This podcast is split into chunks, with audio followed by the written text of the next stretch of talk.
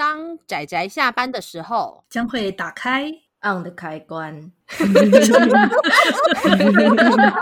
仔仔下班中 on。各位听友，大家好，欢迎收听仔仔下班中，我是阿直，我是大酸梅，我是立方体趴趴熊，滚出去哦！耶、yeah!！好了，你们今天看漫画了吗？有，我很乖。好，好喽。好了，两位，你们、你们、你们都说今天都有看漫画吗？啊，趴趴熊有看漫画吗？今天没有。好，滚出去哦！今天我们要介绍，应该算是推荐吧，是一部蛮古老，嗯嗯，然后可是对阿紫我其实算是也很具有影响性的一部漫画。书名叫做《来自魔界》。哒哒，有没有听过？哇，这个已经距今大概快要三十年，有没有？有有有，它一九九一年到一九九四年连载的。哇，对，距今已经三十年了耶，吓死人！快要迈入四十。哎呦天哪，它是我小时候，那时候其实是我小时候在《少年快报》，不知道大家知不知道这玩意儿，就是一个台湾在台湾连载的一个。杂志吧，然后他那时候有在里面有有有有有放，然后有那时候我表哥有买几本单行本，我当时就是有偷偷的看了几集这样子，偷偷的。对，其实我印象很深刻，因为当时他，嗯，他的内容让我真的很具冲击性，因为《来自魔界》它是一个算是短篇集吧，它里面是有一个叫做米瑟莉。他的意思就是不幸，一个一代表不幸的这个名字的一个很神秘的女性，然后有个尖尖的耳朵，看起来就不太像人类的一个神秘女子。嗯、然后通常就是由她来当做一个一个故事或一个事件的类似主讲人。那偶尔她也会变成主角，嗯、但大部分都是她在讲述故事。然后她会讲了很多，就是包含了一些不可思议的神秘事件啊，或者是。呃，传说的也好，或科幻的也好，对，也有科幻的，嗯，嗯嗯，所以是一个很包罗万象的一种短篇集。那除了短篇之外，它里面偶尔也有那种比较连载的长篇幅，例如说像那个警察跟那个被附身的洋娃娃，娃娃真的很经典 真的那个印象之深刻。真的，来自来自魔界，其实还是多少有带有一种日本的漫画中那种偶尔还蛮还算是蛮说教，而且很警示意意味的那一种故事。但是就这个。这个警察跟这个洋娃娃出来的时候，都会莫名的很欢乐，也很好笑啊，有点像是被洋娃娃玩坏的警察。怎么被玩坏？没有，因为最主要是这个警察，他刚开始出场的时候，甚至是戴着墨镜，然后觉得自己是一种，你知道，就是硬汉。对，硬汉的那种感觉，然后对，然后结果自己不小心误杀了一位女性，最后这个女性的灵魂就附身在娃娃身上找她报仇，没有啦，也不算找她报仇，就是算是阴阴错阳差就跑到了她的身边，所以最后她就不得已只好每天带着这个娃娃上班，这一个 戴着墨镜的硬汉，然后总是要被自己的同事误会。你不觉得这很少女漫画的开头吗？而且同事还会用异样的眼光说：“你跟一个洋娃娃说话吗？” 对，而且就是乍看好像他有点不太愿意，但是其实到最后他还甚至帮这个娃娃买了一个就是洋娃屋，对，娃娃屋 太经典了，好好笑哦。等一下，其实我我觉得这样大家会误以为来自魔界好像都是很欢乐的作品，但 并没有，不是没有，并没有。我们只是忍不住就挑起了，就是印象最深刻而且最有趣的那个长，就是算是小长篇，藏在各个短片里面的那个。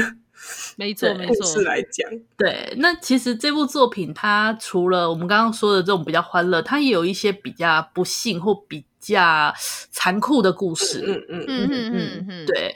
里面的话，其实来自魔界，它的原文名字是一个英文叫什么？Outer Outer Zone。Outer the Zone。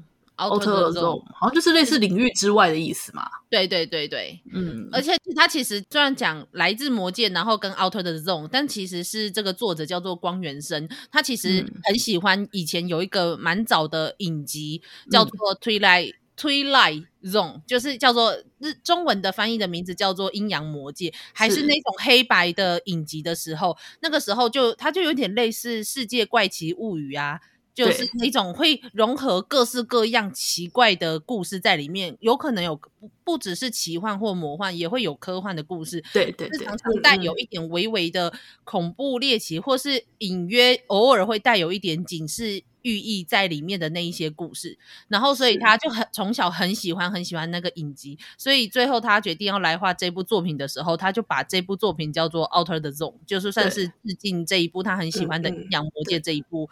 风格也很像啊，没错没错，可以看得出他真的很爱很爱那一部。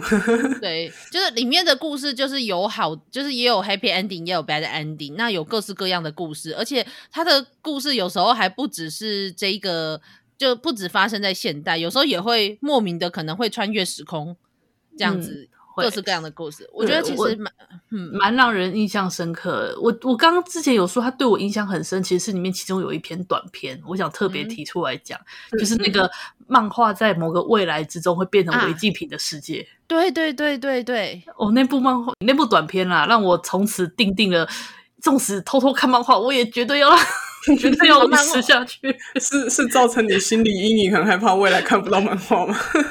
他就是有一种坚持啊，就是因为其实他、嗯、呃阿直讲那个故事我也记得，就是有一个小孩子，他从小会跑去一个呃叔叔家看漫画，然后那个叔叔也是一个漫画家，可是其实在那个世界中已经是不允许，就是漫画是违禁品的，所以就就是有点像是要经过审查，所以没有经过审查的书是要全部都要被烧掉的，所以。呃，我想有也可能有一点像是那个科幻小说，那个叫什么《华氏四百五十一度》？对对对，那那本小说也蛮好看的，那本小说很经典。嗯，然后或者是可能比较现代的，就是像是图书馆战争吧。不过图书馆战争还是比较 open 一点。哦，那在那个还有一个啊，还有一部漫画叫《有害都市》。有害都市对，不过有害都市那个是漫画家他在那是在批判作品审查。不过有害都市那部好像没有代理哈。没有，好难过，我好喜欢的。我觉得那部还蛮有趣的，有的话我就会想买回来了。它算是封面炸期的一部，真的。那时候看那个，我以为是科幻片呢，结果没想到内容跟我想象中完全不一样。对，他那部在批判关于那个审查，就是漫画审查的事情。真的，真的，所以就是哦，我觉得身为一个读者，我不管是不是创作者，我觉得身为一个读者，应该是读者是最不喜欢作品审查的那一个、哦、那一方。真的，真的。哎，不过说到作品审查，就会想到那个，记得那个欧洲历史好像有一段，有一度也是那个，就是有那个图书审查的制度。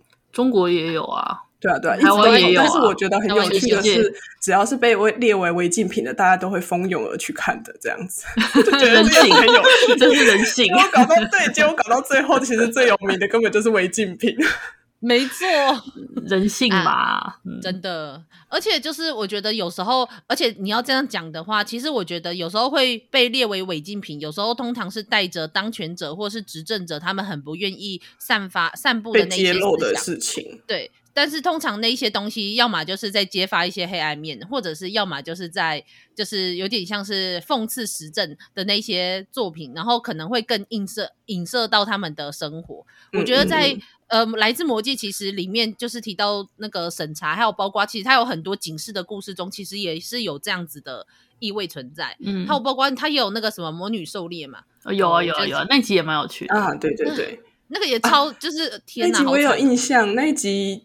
我觉得那个 Misery 他用非常搞笑的方式去 挑战了各个 各个魔女的死法，这是也不是说死法啦，被杀的，应该说不能说挑战，因为那个时候那个年代不是魔女猎杀，他们会用各式各样那种类似魔术的机关，对，魔术机关去测试你，然后。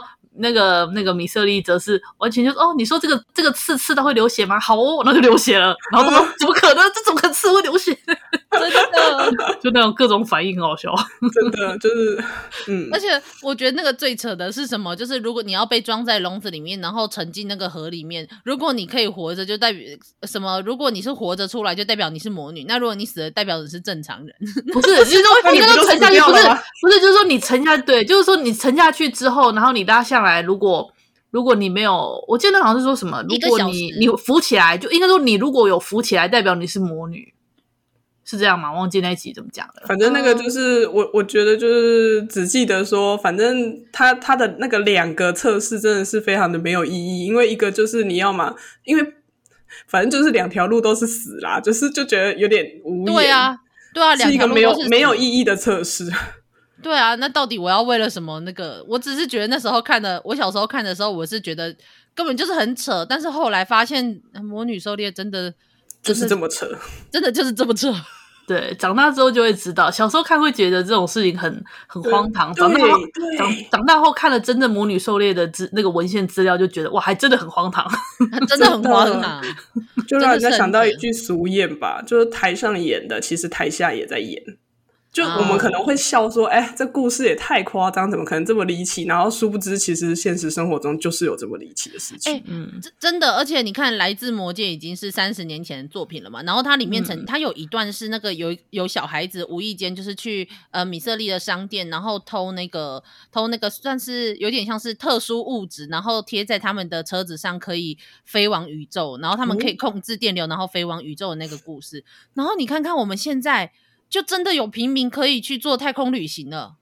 嗯，我觉得跳跃的幅度有点大，但是好可以。不是 我的意，我我的意思是说，你看三十年前的时候，你会想说，哎呀，这哪有可能？可是你会发现，现在随着科技的进步，真的是已经是有可能不用国家的力量，还有那一些特殊的训练，你就已经有可能可以上太空了。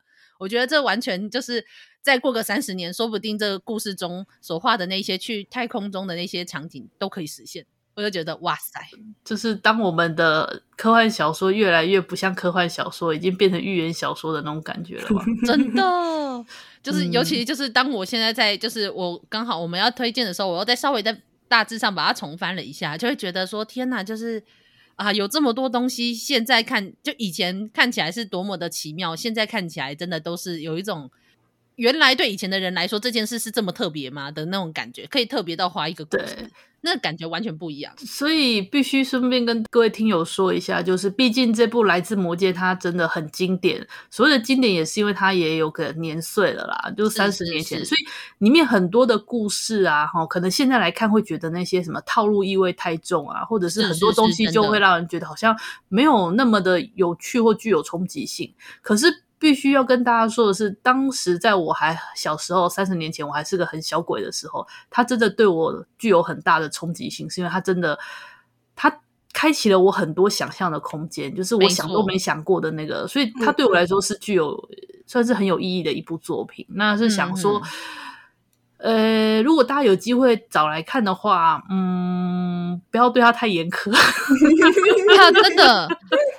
哎、欸，对，我对我真的也，我也蛮想说这句话，就是你要知道，就是有一些作品，它为什么会特别，不是因为它，不是因为就是你用现代人的角度去看它，就是你有时候你要想看，这个是三四十年前的作品，这是一百年前的作品，不然的话，你要看看推理推理小说，那个那个什么无头尸体，现在都有 DNA 鉴定的那个无头尸体算什么？然后你拿这个去检检视一百年前的无头尸体的命案，我觉得这也很这也是过不去啊。其实趴趴熊很想要，趴趴熊想要偷偷偷偷的小声的说，就是可能要有一定年纪的人才会觉得有点怀念的感觉吧，就是个年代物啊。但是我要先说好，我不我不是在周刊上面看他的，我是他已经完全都是一整本一整本的单行本。的时候一整套，然后在租书店看。嗯、哦，那泡泡熊想要说，泡泡熊是去年才知道这部作品的哟，好小哦。等一下，给我等一下，结果只有我是那个吗？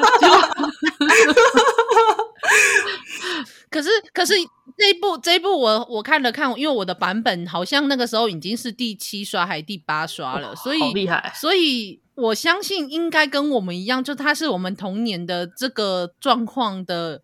这个状况的听友应该也不算少吧？没关系，而且因为其实其实诶，去年还前年有出后续，然后我就有同事就是很怀念这部，然后还请我去租书店找，因为他知道我有在租书店就是租漫画的习惯，嗯、然后我就去那间，哦，还让我找到诶，他就说其实他也问了还蛮多人，就是其实很多。一方面是租书店收的差不多了，那一方面是其实就算有租书店，嗯、可能也碍于空间的关系，这部不见得会被留下来。真的，然后我去的那间刚好它是蛮大的，它其实就是有保留这部作品，所以我就借去给他看。那他看完之后，我有就是就是接着看这样。哦，那我 我想顺便跟大家说一下，就是《来自魔界》它是在台湾是东立出版社代理的，那就是光原生这位作者一共画了十五集吧。那十五集的结尾的时候，其实里面他其实有点算是第一部完，因为那时候他也有说就是暂时告一个段落，他并没有他因为他都是短篇集，他并没有真正一个完整的 ending。那大概就在这几年吧，好像作者又画了所谓的序章之类的，嗯，但是。虽然我有买了第一集来看啊，但我看一看，我就觉得说，嗯，以现在这个年代来讲，实在有一点，嗯，真的，真的，一下子而且 就一下子过了这二十年，就是呃，二十年来都爱看漫画，就是过了这么多年看漫画，就是看了各式各样的作品的时候，再回去就变成刁难读者了，是吗？不是、啊。也也不是故意要刁难，而是就会他他的故事的题材还有他的设计就不会是小时候第一次看的时候那么惊喜啊！对对对对对，而且而且其实让我说，我也觉得作者他那个故事没有真的很跟得上时代。嗯嗯嗯嗯，就是那个格局的方式，就在以前三十年前可能会让人觉得很新奇的格式，但它如果要以那个风味要继续在这个年代继续使用，我就觉得有一点那个了。嗯。除非他就是专门找怀旧的读者，嗯、就是客群就是专门找怀旧的。但但我觉得前面十五集就已经很够了啦。如果再继续要下去，我觉得也还好。所以我是觉得大家只看前面这这个第一部就好了。那嗯，之后新片如果大家还是很有兴趣，也是可以去找来看啊。嗯嗯，嗯，对对对对对。而且米瑟莉也是一个就是美艳的大姐姐，她每一话都会穿不同的衣服，然后都很裸露。那个画风。你要考虑是三十年前的。刚刚不知道为什么酸梅在讲那个美丽的美艳的大姐姐的时候，就是啪啪熊的脑袋立刻飘出了蜡笔小新，真是抱歉。为什么啊？哦，你是说他每次都在搭讪美艳的大姐姐？对对，对、哦。因为米，我觉得我也不知道哎，但是因为米瑟利，我觉得她是一个就是一个很美丽，然后性格捉摸不定，所以我觉得在看她如何在故事中执行进行故事的时候，也我觉得也蛮有趣的。嗯嗯，对，他算是一个服务型的角色啦，服务读者型的角色。没错，没错，没错，没错。这样，而且有时候那个作者后记，你就可以去看到这个作者很喜欢很喜欢看电影，所以他常常在后面的后记讲一下他为什么会来画这部作品啊，还有包括他很多想法。然后我就会发现，就是有的时候有一些作者的想法就是蛮有趣的，就是我觉得大家可以去看看。嗯嗯嗯，对，好啦，那我们这部哦三十年的怀旧漫画的推荐，OK，就暂时就到这里。那如果大家对这部哦经典作品有兴趣，没有看过的人可以去找找。那没错，突然听了我们节目，突然产生一股怀旧感的人，也可以去把它找回来看，也可以来跟我们就是跟我们讲说你有买，然后很开心，然后有人。提起了我们的童年，这样子也可以分享，也可以一样分享一下你们喜欢的章节。对啊，不过可能不是我的童年，我已经是很后面、很后面才看到他的了。好了，是我的童年啦，好啦，好啦。你干嘛这样子又硬给人家揭疮疤？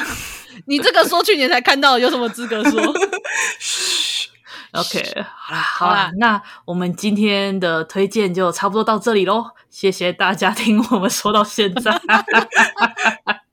好，那就先这样喽。那大家就继续收听我们的节目，谢谢大家，拜拜，大家拜拜。啊，上班，工作啦，我不要工作，下班了，回去回去工作喽。